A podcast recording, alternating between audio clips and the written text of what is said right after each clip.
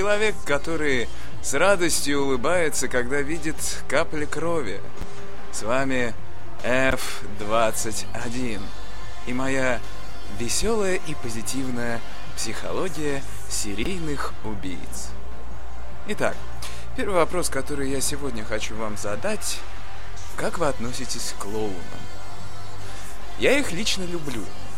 А моя подруга до безумия боится. И все время в детстве, когда родители хотели пригласить ей на день рождения клоуна, она начинала плакать, рыдать и бить ножками по полу. Говорят, что они очень страшные. Почитав немного в интернете о клоунах, я узнал некую странную закономерность, что красный и белый цвет создают некую странную реакцию в мозге человека, в связи с которым у нее формируется чувство страха и отсутствие безопасности. Ведь именно в эти два цвета раскрашивают свои лица клоуны.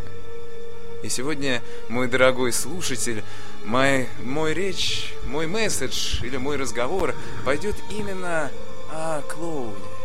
Человеке, который должен дарить радость. Он ее и дарит. Итак, нет ничего удивительного в том, что мой сегодняшний пациент имеет сильно привлекающую часть, черту своего внешнего вида. При этом все им восхищаются, но и большинство его не любит. Он был отличным бизнесменом, который тратил свое время не на заключение выгодных контрактов, а на достаточное доставление людям радости, украшая их праздники своим ярким присутствием и своим лицом клоуна. Люди, знавшие моего пациента, отзывались о нем как о щедром, добром, трудолюбивом человеке, посвящающем себя обществу.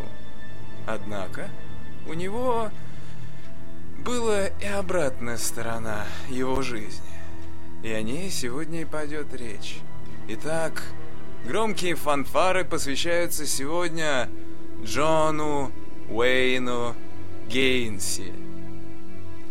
Мой сегодняшний пациент родился в 1942 году в городе Чикаго. В далеком, далеко не в самой благоприятной семье – Отец Джона сильно пил и частенько побивал его маму. Она забеременела очень поздно, рано. Роды проходили очень плохо, даже сказать можно осложненно. Да и, как позже выяснили психиатры, что генетическая наследственность Генси не сильно облага... радовала. Ребенок рос слабым и постоянно болел – с пятилетнего возраста он начал постоянно терять сознание, и врачи обнаружили опухоль в мозге, которую в дальнейшем и удалили.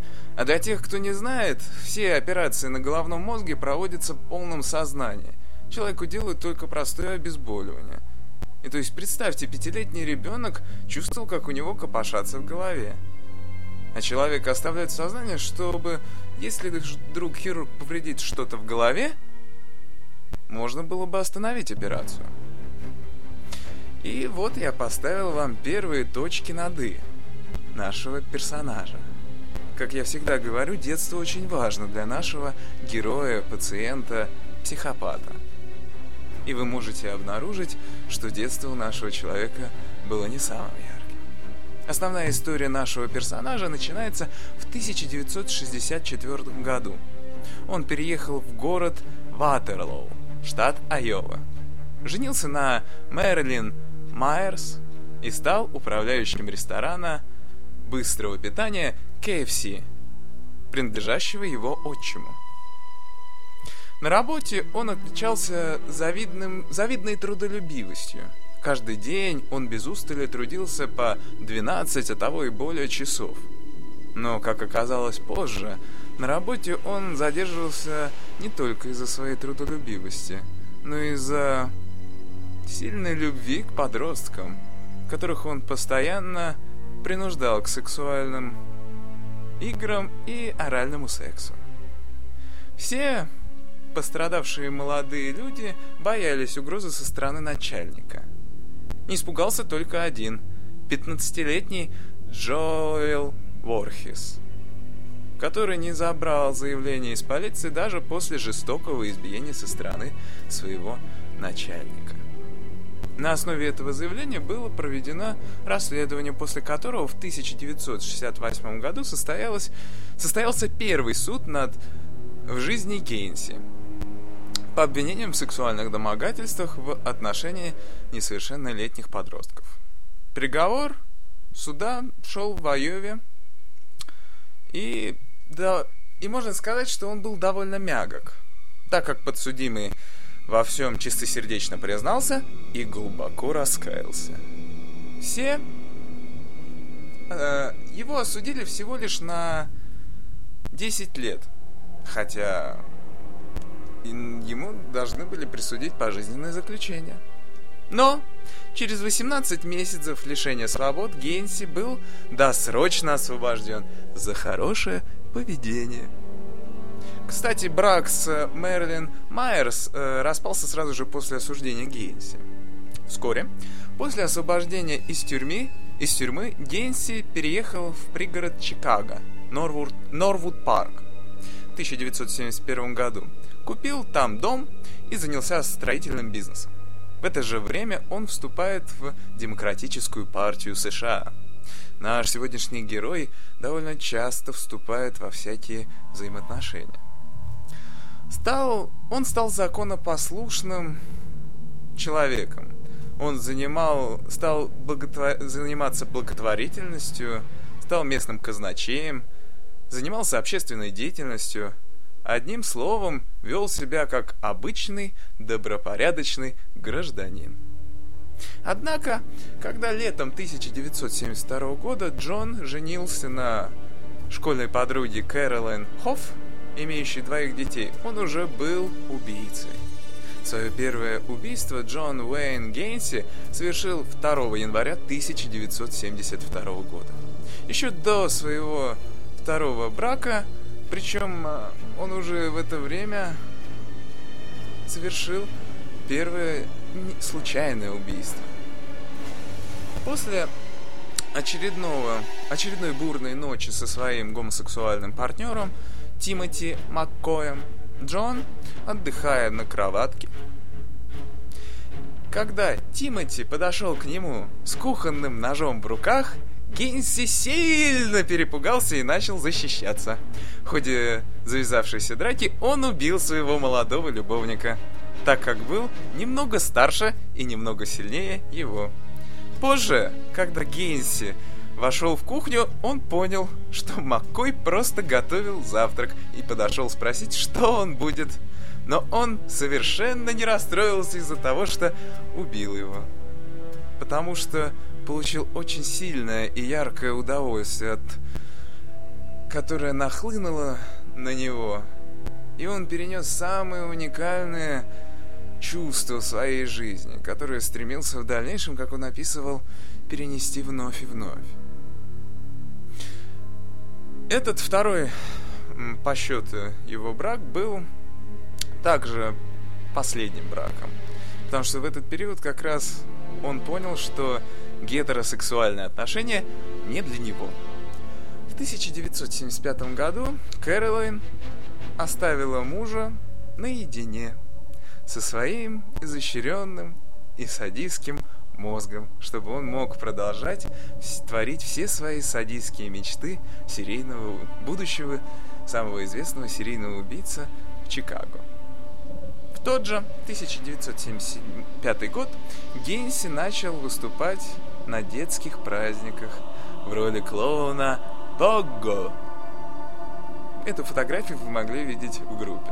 Это был наш Погго. Кстати, справка. Всех своих жертв он убивал именно в этом гриме. Я не знаю, с чем это связано, видимо, ему доставляло удовольствие переодевание. Итак, супруга еще не успела до конца оформить документы о разводе, а Гейнси уже привел себе в дом свою вторую жертву. Во время убийства в дом зашла Кэролайн Хофф, но ничего не увидела. Гейнси поспешил убрать тело Джона Будковича в гараж. Испугавшись, на, не, на некоторое время, не испугавшись э, того, что его могут заметить, маньяк затаился ровно на 6 месяцев. И в будущем, то есть следующее свое убийство, он планировал более тщательно. Схема его действий практически всегда была одинаковой. Он ездил по вечерам, по своему, на своем автомобиле, э, искал на праздниках молодых и сексуальных мальчиков, потом э, знакомился с ними, привозил к себе домой, насиловал, избивал, пытал. Это могло продолжаться очень долго. В, первые, в перерывы между пытками Гейнси читал своим жертвам Библию, после чего душил и сбрасывал в подвал или же в местную речку, когда подвал уже был переполнен. Кстати, всех своих жертв он пытал на чердаке. В дальнейшем полиция там и обнаружила все оковы, которыми он, которым он приковывал своих несчастных жертв. Иногда жертвы сами приходили к нему домой по объявлению о поиске работы в строительную компанию. Гейнси приглашал их на собеседование, после чего набрасывался на них, связывал и начинал продолжать свои веселые игры. Кровавый азарт и безнаказанность вводили Гейнса в экстаз. Хотелось испытать еще больше, более сильное ощущение, и он привез в дом сразу двоих. Тела Рэндала Реферта и Сэма Степлтона полиция обнаружила в позе 69. То есть они лежали друг к другу, с вложенными в рот половыми членами друг друга. По словам криминалистов, это было далеко не самое изощренное из, из жестоких актов Гейнса. И последующее убийство это доказывает. Удалось спастись лишь двум его жертвам – Роберту Доннелли и Джеффри Риглеру. И до сих пор непонятно ни полиции, ни психологам, почему он их не убил, а оставил в живых. Эта загадка остается по сей день, потому что он так в этом не признался. Может, он решил оставлять их в живых? Черт знает, что у этих людей в мозгах происходит. Мы этого не узнаем до конца никогда. Итак, 22 мая 1978 года Джеффри Риглер, 26-летний гомосексуалист, по подрабатывающий проституцией, вернулся с зимних каникул во Флориду, домой в Чикаго. Он решил прогуляться по городу. Во время прогулки его путь перегородила большая черная машина, водитель которой предложил подвести его, поболтать, покурить травки. Риглер был очень рад предложенным неизвестным ему водителем и сразу же этому, с этим согласился и сел в машину. Но не успели они проехать несколько километров, шофер сразу достал тряпку, пропитанную хлороформом, и начал душить Риглера, в результате чего он потерял сознание. В течение нескольких часов Риглер по то приходил в себя, то опять терял сознание, пытаясь понять, что же с ним происходит, но не давая ему прийти в себя, незнакомец вновь и вновь прикра- прикладывал тряпку к дыхательным путям с хлороформом. Тем вечером Риглер подвергся ужасным пыткам и был жестоко изнасилован неиз... незнакомцем. Ну, мы же, конечно, понимаем, кто этот незнакомец. Утром Следующего дня он пришел в себя под статуей статуей президенту Линкольну в парке имени Линкольна в городе Чикаго. И был сильно удивлен, что незнакомец оставил его в живых. Травмы, нанесенные Риглеру, вынудили его в течение шести дней провести в больнице, в стенах которой он поведал полиции о том, что с ним произошло, о том печальном, так называемом инциденте. наряду с многочисленными порезами, ожогами печени, вызванными хлороформом. Это любопытный факт, что хлороформ вызывает ожоги печени. Диглер перенес серьезную эмоциональную травму. Но Риглеру тогда не поверили, потому что посчитали, что он малолетний шантажист. Также вышло из заявленном Доннелли. В 1977 году, в котором состоялось, в котором он стоял на учете у психиатра. Ведь, кстати, справка. Почему он у него появилась такая ловкость ловить этих ребят? Они оба стояли на учете у психиатров. А Джон Уэйн Гейнси был казначеем благотворительного общества и оказывал заметную материальную помощь полицейским района Норвуд, Норвуд Парк. К тому же он был еще и членом местного масонского ложа. Занимал благотвори... Занимался благотворительностью, посещал больницы и принимал участие в парадах. Весь город боготворил и уважал этого человека, считая, что он один из ярчайших представителей американской нации. И не было принято даже во внимание то, что у Гейнса имеются судимости по, на сексуальную почву, когда он жил в предыдущем своем городе. Поэтому на него никто и не обращал внимания, и он считал, что он будет безнаказан. Итак, 11 декабря 1978 года пропал 15-летний подросток Роберт Пист, которого впоследствии полиция узнала, что он последний раз виделся с Гейнсом. Мать сказала, что он пошел наниматься, устраиваться на работу в строительную фирму Гейнса, и после этого он не вернулся. Гейнс был задержан. Ему пришлось просидеть ночь в полицейском участке. В своем... свою эксцентричную личность он показал очень интересным способом.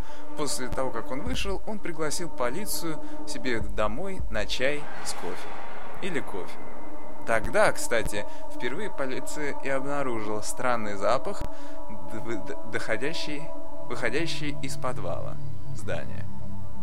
После предварительного обыска в его доме были найдены ремни, наручники, фалоимитаторы, марихуана, таблетки валиума. Однако полиция не стала проверять подвал и чердак дома, и Гейнс был выпущен, а зря сразу не проверили. Дополнительно полиция сделала запрос в штат Айову по старому делу Гейнса за 1968 год, и они повторно задержали Гейнса 21 декабря. В это время полиция провела повторный обыск в доме Гейнса, на этот раз в подвале и на чердаке. Спустившись без противогазов, Полицейские едва не потеряли сознание из-за запаха множественного, множественно разлагающихся трупов, обнаруженных в подвале. 22 декабря ему предъявили обвинение и предложили указать места захоронения жертв. Гейнс, кстати, не знал еще, что они обнаружили тела в подвале, потому что они были скрыты под полом. Так сказать, такая зверская мозаика и сообщил, что всего лишь есть один труп э, в гараже. Это было тело Бу Буковича, второй его жертвы, захороненное под, в, подва... в полу, залитым цементом. Из подвала было изъято 29 человеческих тел. Полиция работала в костюмах, противогазах и защитных масках. Некоторые тела лежали в непристойных позициях. Многим в рот были помещены фалоимитаторы и половые члены. Однако тело пропавшего недавно Роберта Писта не было обнаружено. Гейнс признался, что он утопил в реке еще четыре тела. Неопознанных осталось девять человеческих тел. настолько сильно они сгнили. Приблизительно приблизительный возраст жертв от 9 до 25 лет. В июне 2007 года один из этих, одно из этих тел было опознано. Это был Тимоти Маккой, первая жертва Гейнса. Важным, важной деталью можно считать фотографии, изъятые при обыске дома. На ну, там было найдено, конечно, неоднократное количество фотографий Гейна с трупом, трупами. У него был такой веселый альбом «Моя судьба» назывался. Но это не самое важное. На этой фотографии Гейн э, был запечатлен с Розмарин Картер, будущей первой леди США. На пиджаке Гейнси виднелся значок, указывающий на его принадлежность к секретной службе США и дающий ему высшую степень защиты. Одна из задач этой службы – защищать президента США. Так что, как вы видите, на этого человека в принципе нельзя было что-либо заподозрить. Итак, на предварительном следствии маньяк заявил – что страдает раздвоением личности, и что все преступления совершил не он, а его второе «я», Джек Хинли. Тщательно психиатрическая экспертиза выявила у пациента целый комплект проблем. Итак, начинаем загибать пальцы. Алкогольная и наркотическая зависимость, ну куда же без нее? Сложная, сложная комплексная сексуальная первиантность, то есть полная неполноценность, иллюзорное представление о действительности, неадекватность оценки и суждений, являющиеся следствием шизоидных трансфу... трансформационных психозов. Итак, это только малый список, который я вам зачитал. 6 февраля 1980 года начался суд – во время суда он настаивал на своей невменяемости. И то, пытаясь доказать, что все, все убийства он совершал, совершал не он, а его альтер-эго, его второе я, Джек Хилли. Но адвокат так и не смог это доказать. Во время суда Гейнси шутил, что он виноват только в одном, то что у него в подвале было незаконное кладбище.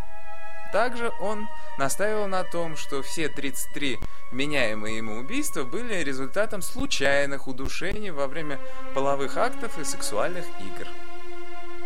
Но на основе данных ранее показаний эти слова не были учитаны.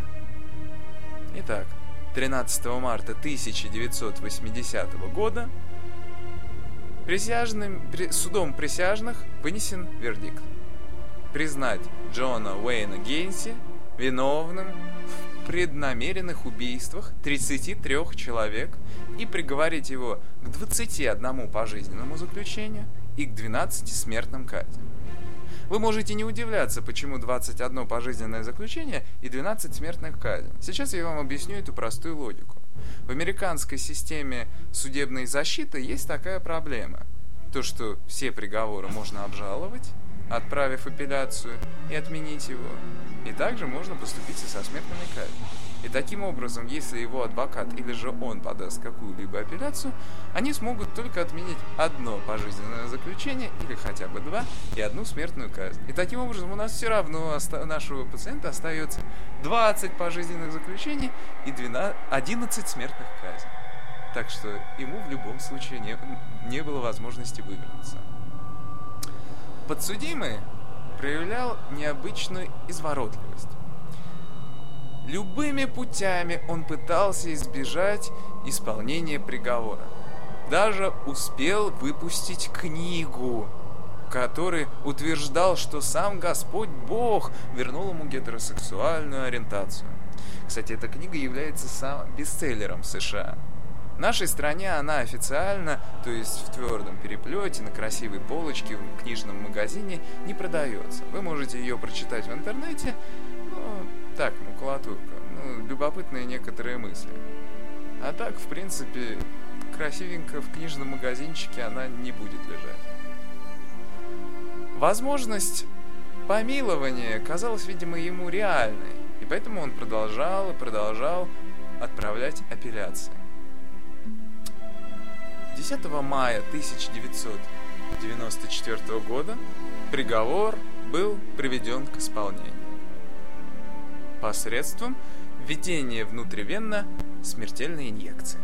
За день до казни, по американским законам, он был накормлен в последний раз, так как он пожелает.